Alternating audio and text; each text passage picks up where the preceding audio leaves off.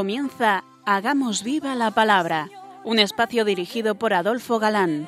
que escuchar atentos. En tu palabra, Jesús, está el mensaje, el del amor, el de andar despiertos. Cuando no tenga sentido la tristeza, en nuestra historia andemos como ciegos. En tu palabra hallaremos la fuerza que nos levante y llene de sosiego. Ojalá comprendamos tu palabra. Ojalá practiquemos tu palabra. Ojalá nos envuelva tu palabra. Ojalá nos transforme tu palabra.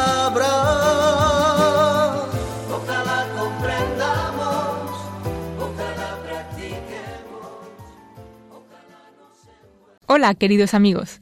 Un día más en un nuevo programa, fieles a nuestra cita quincenal. Nos acercamos como siempre a la palabra de Dios, buscando en vuestra compañía su fuerza para nuestra vida, pues sabemos que la palabra es viva y es eficaz, que trasciende el tiempo, que está siempre de actualidad y siempre útil para el creyente. Aquí estamos de nuevo, Katy Adolfo, y Marta, dispuestos a pasar esta hora en vuestra compañía. Bienvenidos a nuestro programa Hagamos viva la palabra. hola amigos. Tras las cartas de San Pablo, y antes de abordar un nuevo libro, nos vamos a detener algunos programas, como os decíamos en la última emisión, en analizar este otro grupo de cartas del Nuevo Testamento eh, que suelen pasar bastante desapercibidas o no las prestamos demasiada atención, salvo en determinados pasajes puntuales eh, y que se utilizan en la liturgia, son las cartas llamadas católicas o canónicas. Comenzamos hace 15 días a analizar la carta de Santiago, el primer obispo de Jerusalén y pariente de Jesucristo. Y vamos a seguir con ella donde lo dejamos. Decíamos eh, que la oración, para ser eficaz, debe ir acompañada de la fe, y por eso dice Santiago, pero pida con fe, sin vacilar en nada. Y seguimos leyendo. Gloríese el hermano pobre en su exaltación, el rico en su humillación, porque como la flor del heno pasará, se levantó el sol con sus ardores, secóse el heno, se marchitó la flor y desapareció su belleza. Así también el rico se marchitará en sus empresas. Vuelve a hablar ahora el autor de la alegría que el cristiano debe experimentar en medio de las aflicciones de la pobreza. Y tal cual lo expresa, parece una paradoja para nuestra mentalidad materialista. Comienza con una aplicación práctica que el pobre ha de gloriarse porque su condición humilde es ensalzada, mientras el rico ha de encontrar en su propia mm, eh, fragilidad motivos para glorificar al Señor. Parece como que choca, ¿verdad? Veamos. El pobre es el cristiano humilde, modesto por su condición social, más el pobre en riquezas materiales. Viene a ser como el continuador de los Anawin, los, los pobres de Yahvé, de los cuales habla el Antiguo Testamento y, y las bienaventuranzas, la primera aventuranza, y anuncia su exaltación. El estado humilde que ocupan en la Iglesia les da en ella una dignidad eh, que basta para consolarles en su miseria si es que nos creemos eso de mm, bienaventurados los pobres de espíritu, pues se asemeja más al divino Maestro. Mm, La exaltación del pobre no se refiere aquí a, un cambio brusco de fortuna, como el que nos cuenta, por ejemplo, el final del libro de Job, ni tampoco a la recompensa sobrenatural en la otra vida, sino al estado actual del humilde en cuanto que es una perfección moral consecuencia de las pruebas y de la posesión de la verdadera sabiduría. La exaltación de los humildes formaba parte del programa mesiánico. El cristiano ha de alegrarse, ha de regocijarse, a causa de su dignidad de hijo de Dios, de hermano de Cristo, de heredero del reino de los cielos. Y esto es lo que le confiere tal nobleza, por lo que bien puede gloriarse. Y Santiago nos presenta a continuación una antítesis encantadora. Del mismo modo que el pobre se gloria en su exaltación, el rico ha de gloriarse en su humillación. Pero veamos, ¿de qué humillación se trata? Pues no parece que se refiera a una ruina material causada por la prueba, sino a una humillación moral, por supuesto, sino más bien quiere decir que el rico ha de gloriarse de su fragilidad. Mm, de hecho, así lo he dicho. Pero fragilidad en qué sentido? En la de lo efímero, eh, los cristianos ricos, de los cuales ata aquí, son invitados a complacerse en buscar motivos de confianza y alegría, y no en sus bienes terrenos, sino pensando mm, eh, en que la fragilidad y la caducidad de las riquezas pues son pasajeras, son, son, se quedan aquí, eh, porque el rico con sus riquezas pasará como la flor de heno ha dicho. Es decir, será em, despojado de sus riquezas por la muerte, del mismo modo que la hierba pide, pierde enseguida su belleza. Sí, amigos, todo se queda aquí, por muchos bienes que haya llegado a poseer. Esta imagen, que no es de Santiago, sino que está tomada de Isaías, del capítulo 40, en donde también se habla de la caducidad de la belleza de la flor. La idea que aparece de la comparación de estos mm, textos eh, es la de la caducidad y vanidad de las riquezas o ventajas humanas. Algunos autores, sin embargo, piensan que en este pasaje, en este pasaje, perdón, se habla del rico en general, sea cristiano o no lo sea. En cuyo caso nuestro autor diría con severa ironía que se gloríe el, el rico en sus riquezas, pues son efímeras, cosas que pasarán como flor de hierba. Vamos a leer el siguiente versículo.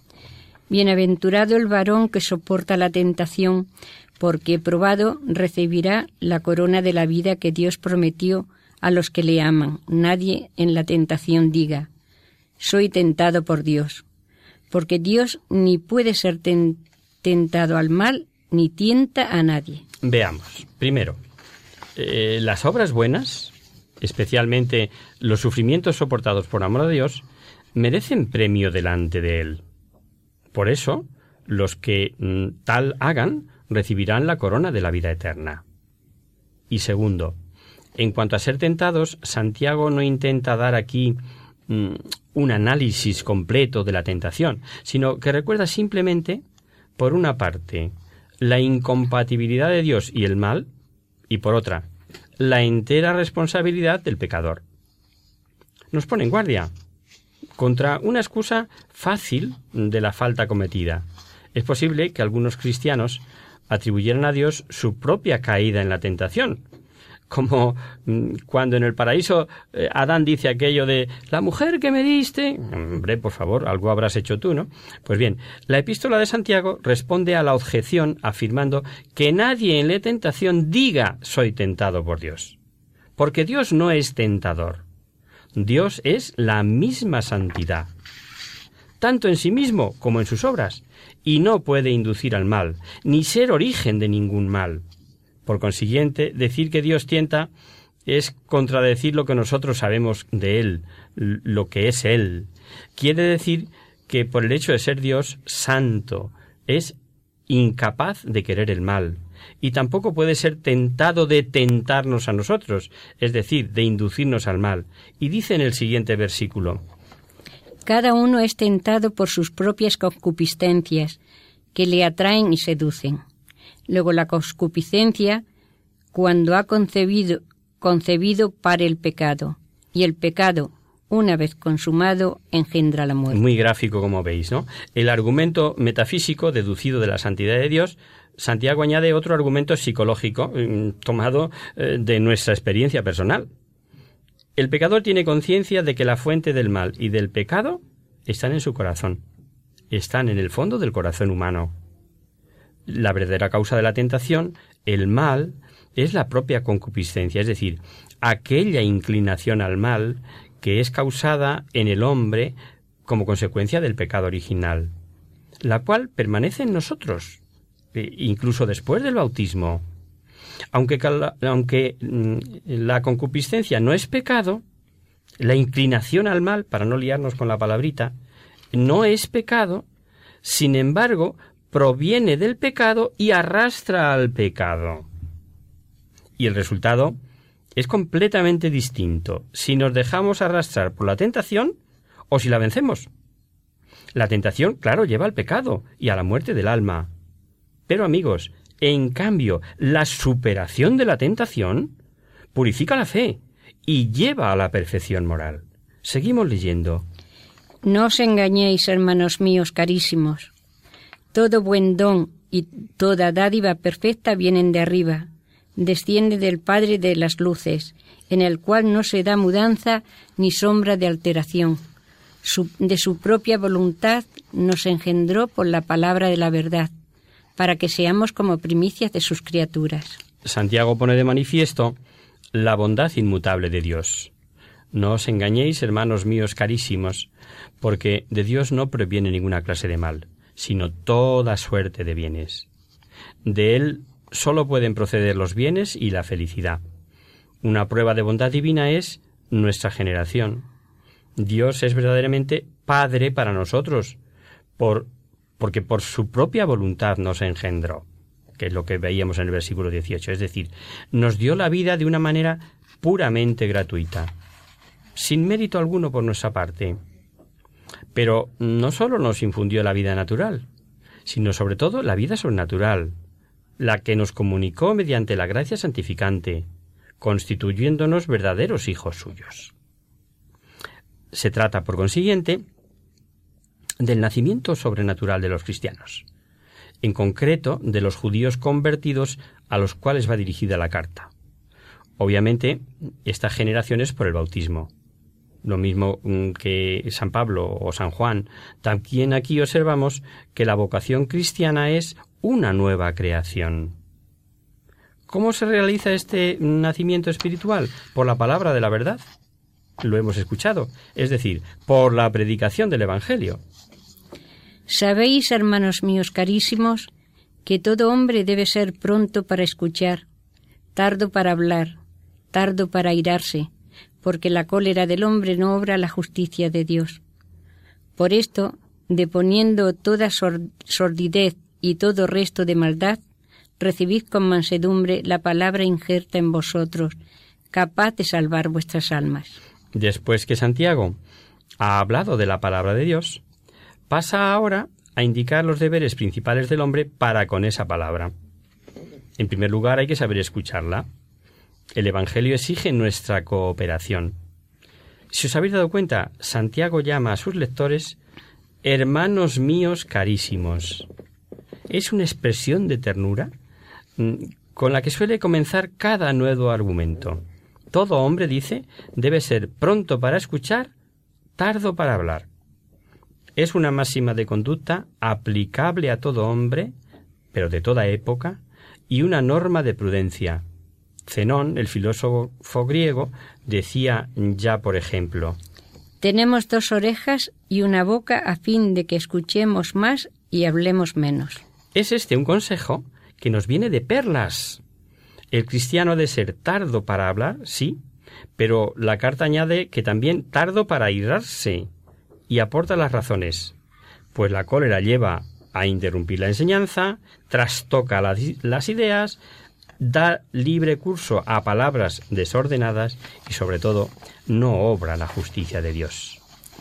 El que quiere instruir eficazmente a los demás ha de escuchar con paciencia y hablar sin cólera. Además, el que está irritado no realiza la justicia que Dios quiere. Es decir, eh, no está en condiciones de hacer lo que es justo y santo delante de Dios.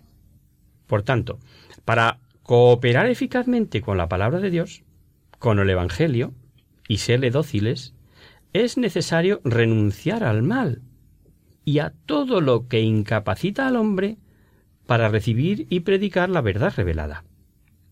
Pero recibir la palabra es una expresión que supone algo más que la simple escucha. Seguimos leyendo. Ponedla en práctica y no os contentéis solo con oírla, que os engañaríais, pues quien se contente con solo oír la palabra sin practicarla será semejante al varón que contempla en un espejo su rostro, y apenas se contempla, se va y al instante se olvida de cómo era, mientras que quien atenta atentamente considera la ley perfecta, la de la libertad, ajustándose a ella, no como oyente olvidadizo, sino como cumplidor, éste será bienaventurado por sus obras. Gracias. Eh, el Evangelio mm, exige no solamente que se le escuche, sino que también requiere la cooperación de la voluntad nuestra, la voluntad del hombre, con el fin de que resulte eficaz en el orden a la salvación. No basta mm, con aceptarlo, es necesario practicarlo. La fe ha de ir acompañada de las buenas obras. De este modo Santiago preanuncia uno de los grandes temas de la carta, y por lo que es más conocida, la cuestión de la fe y de las obras, que por otra parte no es tema exclusivamente suyo como sabemos. Pero aquí sí está muy claro, está explícito total. La necesidad de poner en práctica la palabra de Dios es recalcada por el mismo Jesús en varias ocasiones. Cristo, acordaos, llama necio al hombre que escucha sus palabras y no las pone en práctica. También San Pablo enseña lo mismo, empleando mm, expresiones casi idénticas a las de Santiago. No son justos ante Dios los que oyen la ley, sino los cumplidores de la ley, y esos son los justos, dirá San Pablo.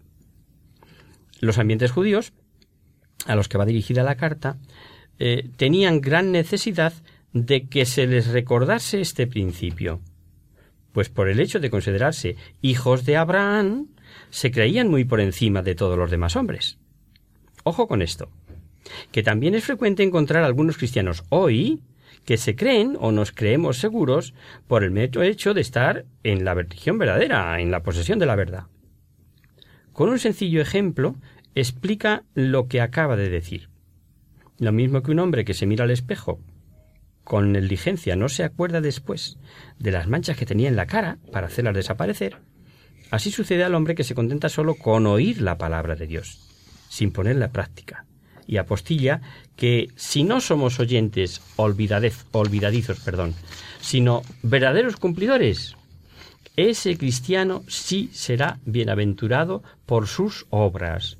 Yo sé, queridos oyentes, que vosotros sois así, que nos seguís con fidelidad y sabéis que no basta solo con escuchar. El que cumple y vive conforme al Evangelio vivirá feliz a causa de su buena conducta, porque está en paz con Dios y con su prójimo. Y también aquí tenemos un eco de la enseñanza de Cristo. Dichosos los que oyen la palabra de Dios y la guardan. Hacemos ahora un breve descanso.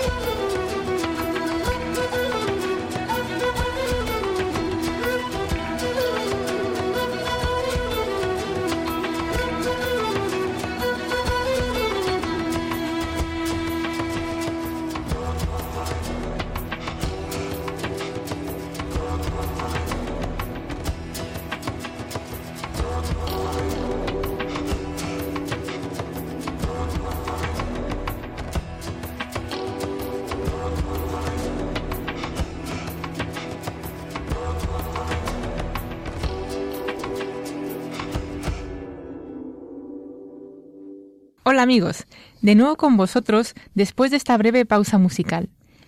Os recordamos, queridos oyentes, que sintonizáis el programa Hagamos viva la palabra. Si queréis contactar con nosotros por medio del correo postal, lo podéis hacer a la siguiente dirección. Radio María, Paseo Lanceros, número 2, primera planta, 28024 de Madrid. O si lo preferís, el correo electrónico hagamos viva la palabra arroba radiomaria.es. Y tras ver las cartas de San Pablo, estamos analizando hoy la carta de Santiago, que pertenece al grupo de las llamadas canónicas o católicas.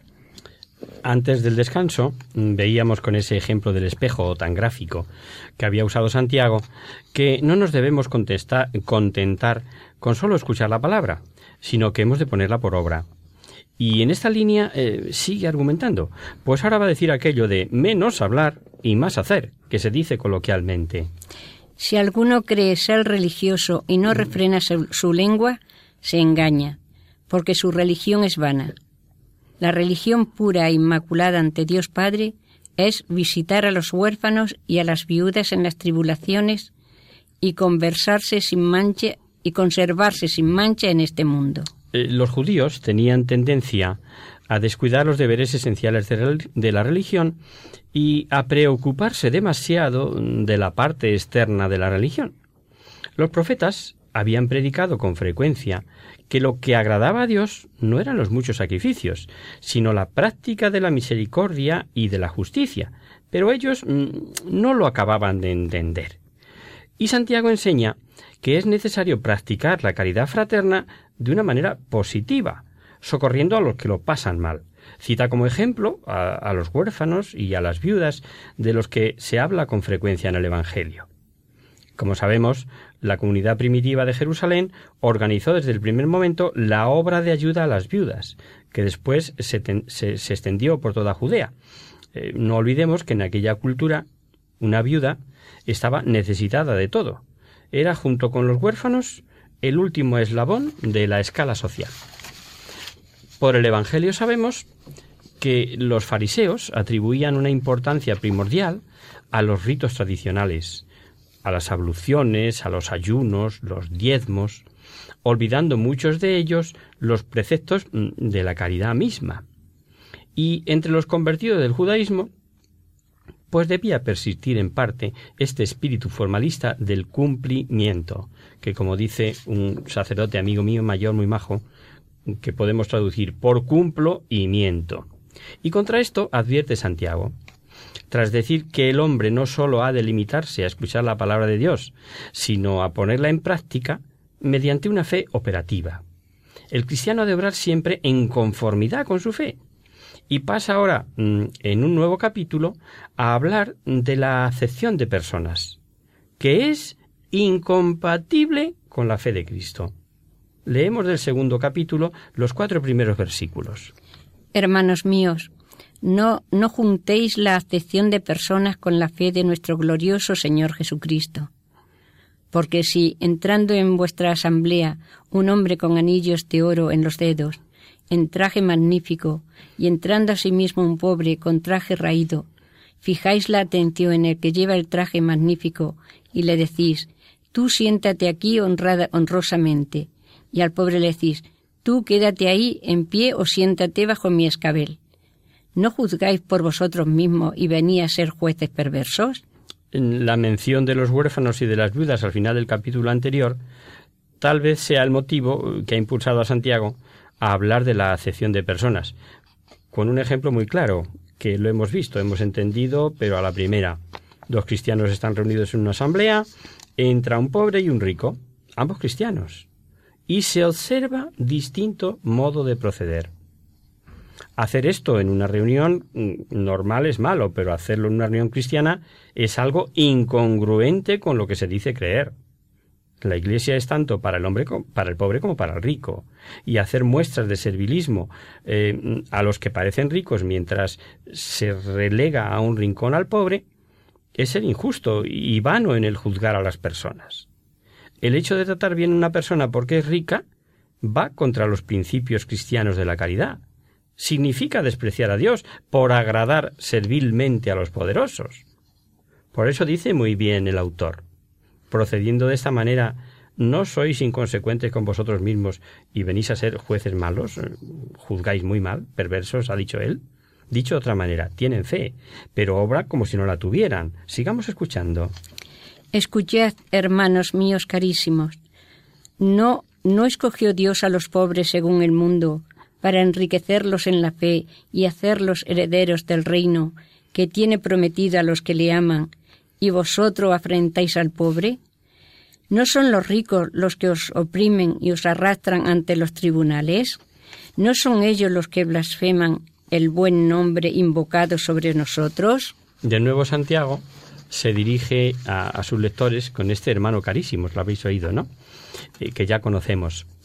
Y va a mostrarles que el favoritismo hacia los ricos es contrario a las preferencias de Dios, que a lo largo de toda la escritura muestra su favor hacia el pobre. Los destinatarios de la carta sabían por propia experiencia que la mayoría de los cristianos eran gente sencilla, gente humilde, pobre, eran pobres según el juicio del mundo, pero tal vez muy ricos desde el punto de vista de la fe. Y generalmente los pobres mm, materiales, por el hecho de no encontrar en este mundo las satisfacciones que tienen los ricos, están más pendientes de la providencia divina y menos expuestos a, las, mm, a los peligros de las riquezas. Son los Anawin de Yahvé, los que únicamente cuentan con Dios como su valedor. Despreciar al pobre y ultrajarlo repugna. Y es una verdadera impiedad, pues se opone en, al juicio de Dios. Dice el libro de los Proverbios, el que desprecia al pobre peca. Y sin embargo, los cristianos ricos, a los que se dirige Santiago, hacían esto, abusaban mm, y, cometían eh, con los pobres acciones indignas, hasta el punto de llevarles a los tribunales mm, para exigirles cuentas. Esta conducta, dice, es lo que deshonra y blasfema el, el, buen nombre, que no es otro que el de Cristo, el que habéis recibido por el bautismo. Si en verdad cumplís la ley regia de la Escritura, amarás al prójimo como a ti mismo, bien sabéis, pero si obráis con acepción de personas, cometéis pecado y ley os arguirá de transgresores, porque quien observe toda la ley pero quebrante un solo precepto, viene a ser reo de todos. Por el mismo que dijo, no adulterarás, dijo también, no matarás. Y si no adulteras, pero matas, te has hecho transgresor de la ley. Habla y juzgar como quienes han de ser juzgados por la ley de la libertad. Porque sin misericordia será juzgado el que no hace misericordia. La misericordia aventaja al juicio. Santiago, como ves, como vemos, aterriza su pensamiento. Tal vez algún cristiano pudiera excusarse de la actitud tomada respecto de los ricos diciendo que lo hacía por caridad. Esa habilidad tenían algunos, pero él les corta el paso, diciendo que bien está eso, a condición de que su conducta no esté viciada por la acepción de personas. Porque el favoritismo es la negación de la misma caridad, sospecha con fundamento que seguían por esa acepción de personas, pues de lo contrario no se podría explicar por qué tratan al pobre de distinta manera. Tener acepción de personas, por su condición social, es cometer un pecado y convertirse en transgresor de la ley. Esto es lo que les viene a decir. Faltar a la caridad por aceptar a esta persona sí y a esta no, no es fallar en un precepto de la ley, que es lo que ellos creían, sino que les demuestra Santiago, es faltar a la ley entera. Los preceptos de la ley forman un todo inseparable, porque son la expresión de una misma y única voluntad de Dios. El legislador es uno, su voluntad es también única, y por lo tanto única ha de ser la ley que la expresa. Finalmente, y como exaltación, da la última razón contra el favoritismo. La acepción de personas es un pecado contra la misericordia, que será severamente juzgado por Dios. La ley de la libertad, que es el Evangelio, que es la reciprocidad. Si yo no he sido misericordioso, ¿cómo puedo esperar que sean misericordiosos conmigo? Las relaciones entre la fe y las obras es, como hemos venido diciendo, el punto central de la carta. Y ahora vamos a profundizar con el siguiente pasaje que vamos a leer. Hemos visto que no basta con escuchar la palabra, sino que hay que cumplirla. Y nos ha insistido Santiago en que no se puede creer en Cristo y tener acepción de personas. Pero ahora pasa a desarrollar la tesis de que la fe sin las obras es incapaz de salvarnos. Es quizá el pasaje más conocido de esta carta. ¿Qué le aprovecha, hermanos míos, a uno decir yo tengo fe si no tiene obras? ¿Podrá salvarle la fe?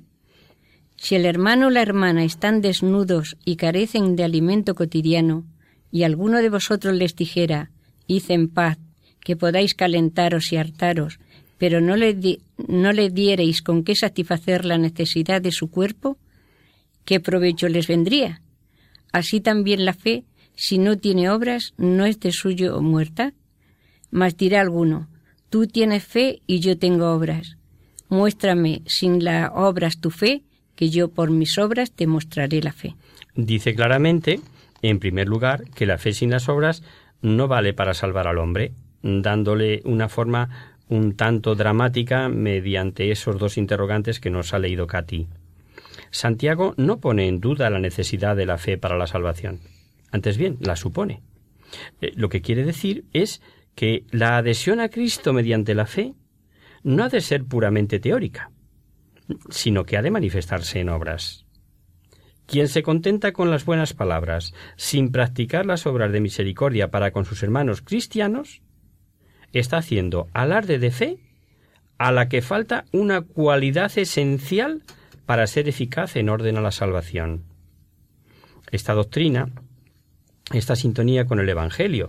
Recordemos que Cristo dice No todo el que dice Señor, Señor entrará en el reino de los cielos, sino el que hace la voluntad de mi Padre que está en los cielos. Por consiguiente, la fe en Dios no aprovechará si no va acompañada con la observancia de los mandamientos la fe mm, de la que habla la carta en todo este pasaje es la virtud teologal de la fe. Esa fe que es la adhesión de la inteligencia y de la voluntad a la, autoridad de Dios, que es quien se nos revela. Algunos cristianos poseían esa fe, pero se preocupaban poco del cumplimiento de las obras de caridad, creyendo que podrían salvarse así sin cumplirlas y Santiago afirma con toda claridad que es necesario su cumplimiento para poder salvarse. Y obviamente no se refiere aquí las obras exteriores de la ley, de la ley mosaica, son judíos, sino a las buenas obras en general. La controversia de la Iglesia primitiva eh, con los judaizantes acerca de la observancia de la ley antigua parece que todavía no había estallado en ese momento de la carta. La enseñanza de Santiago no va, pues, eh, contra los judaizantes, a los que combate eh, San Pablo y que hemos visto a lo largo de todo el curso en sus epístolas, a los Gálatas, a los romanos, por ejemplo, para los judaizantes que se oponen a Pablo, como recordaréis, bastaba cumplir materialmente las prescripciones impuestas por la ley para asegurarse la salvación. La intención con que se hacían no tenía mayor importancia, y contra esa falsa doctrina es contra la que mm, de continuo eh, eh, lucha Pablo, enseñando que en adelante, para, para tener la salvación, no era necesaria la práctica de esa ley, sino que bastaba la fe.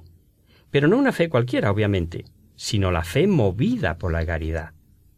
De este modo, San Pablo coincide, como vemos, plenamente con Santiago, que exige la fe unida a las obras de la caridad. Nada hay que indique lo contrario, aunque algunos se empeñen en ello. Además, ya dijimos que la epístola de Santiago o por lo menos desde nuestra opinión, es probablemente anterior a las de San Pablo. El ejemplo que pone es clarísimo. Si un hermano o una hermana, es decir, cristianos unidos a Cristo y participante de una misma fe, que lo está pasando mal, se le despide con buenas palabras, sin hacer nada en su favor, no vale nada ante Dios. Es una fe muerta. Continuaremos, queridos amigos, aquí en este punto dentro de quince días.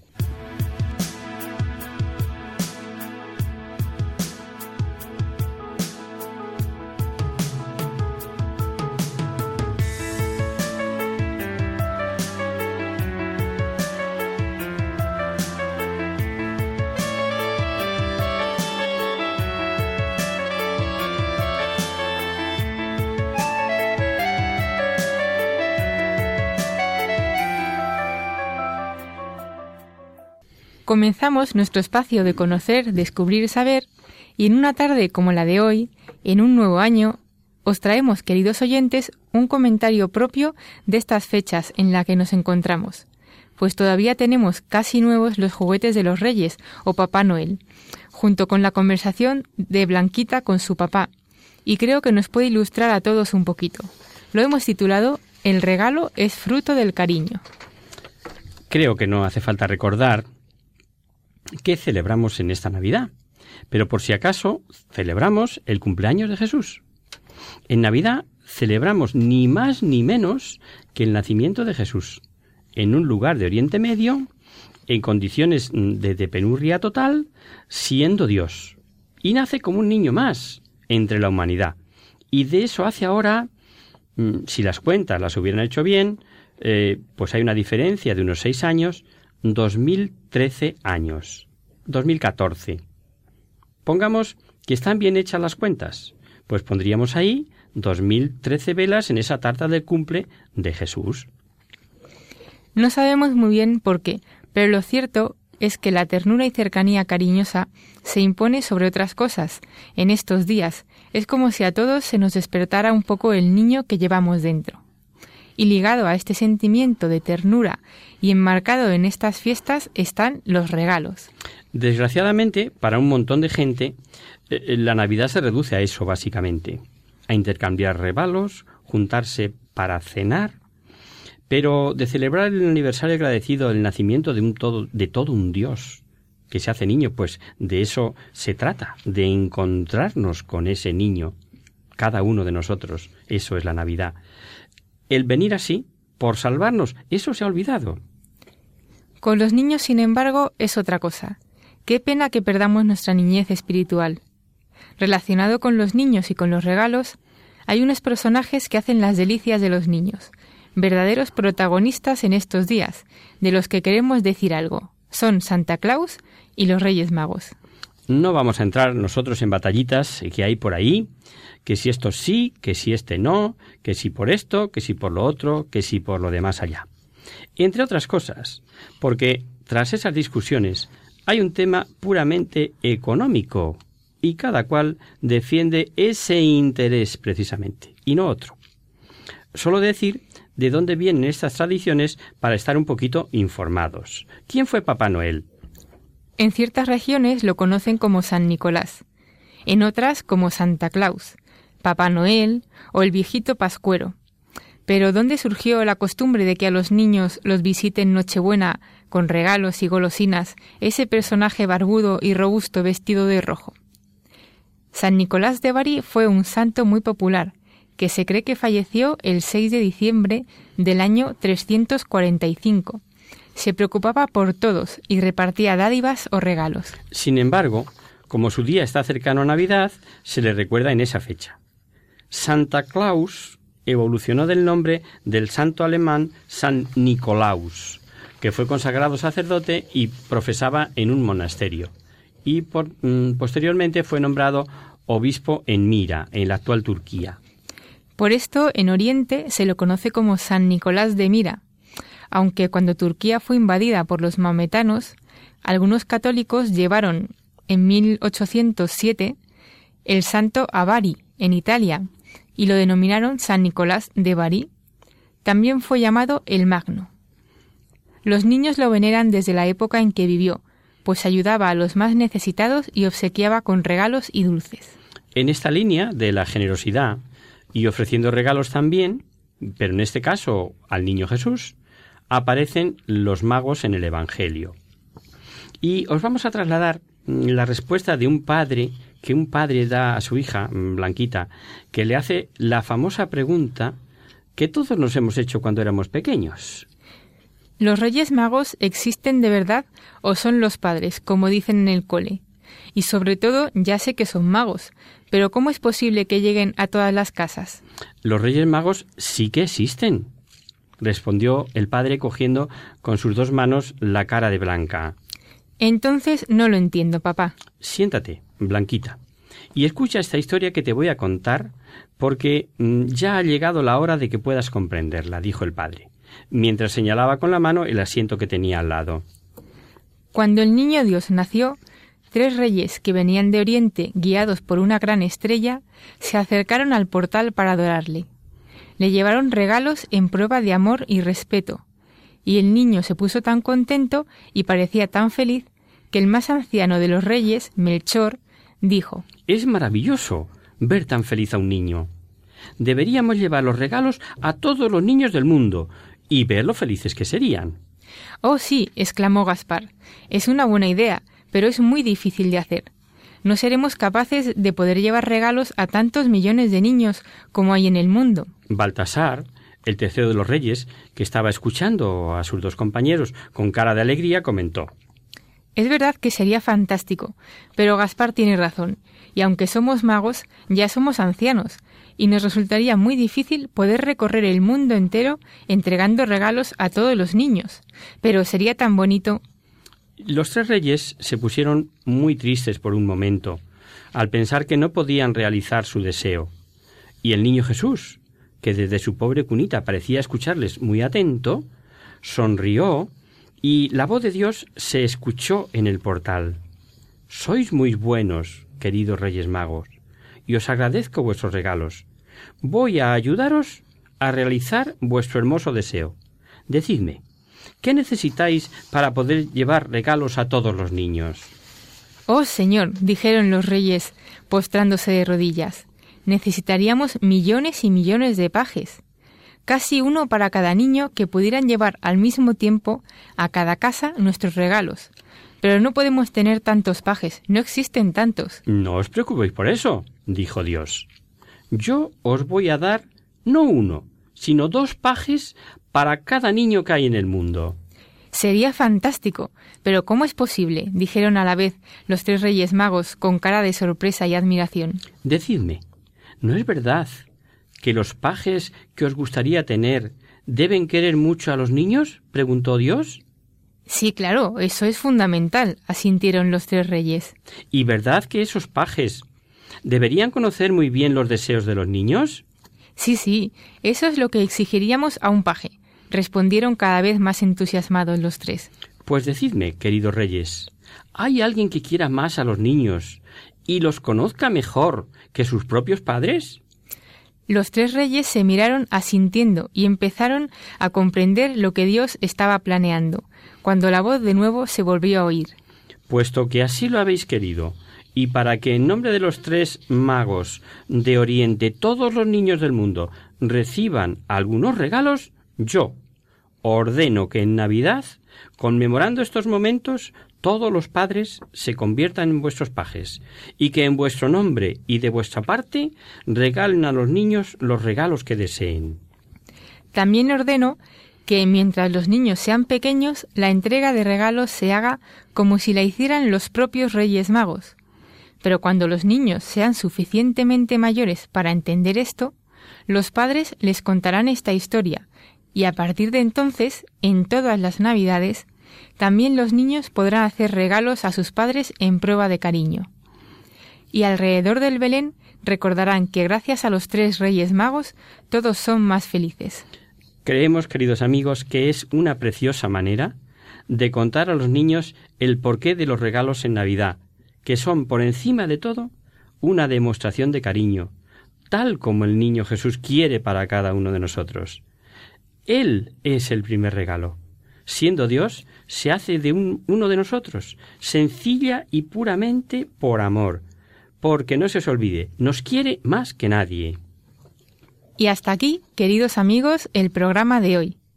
Os dejamos con nuestra sintonía y os recordamos que si queréis dirigiros al programa para cualquier duda, aclaración o sugerencia, participando en el espacio de conocer, descubrir, saber, estamos a vuestra total disposición y encantados de atenderos en la siguiente dirección. Radio María, Paseo Lanceros, número 2, primera planta, 28024 de Madrid. O bien, si lo preferís, al correo electrónico hagamos viva la palabra arroba radiomaria.es. El próximo miércoles, como sabéis, está el programa que alterna con nosotros, La Tierra Prometida. Por tanto, nosotros nos encontraremos de nuevo dentro de 15 días, si Dios quiere. con una emisión que seguirá ahondando en ese manual práctico de la manera de proceder cristianamente en nuestras vidas, que es la carta del apóstol Santiago. Hasta el próximo día, amigos. Hasta el próximo día. Hasta dentro de 15 días.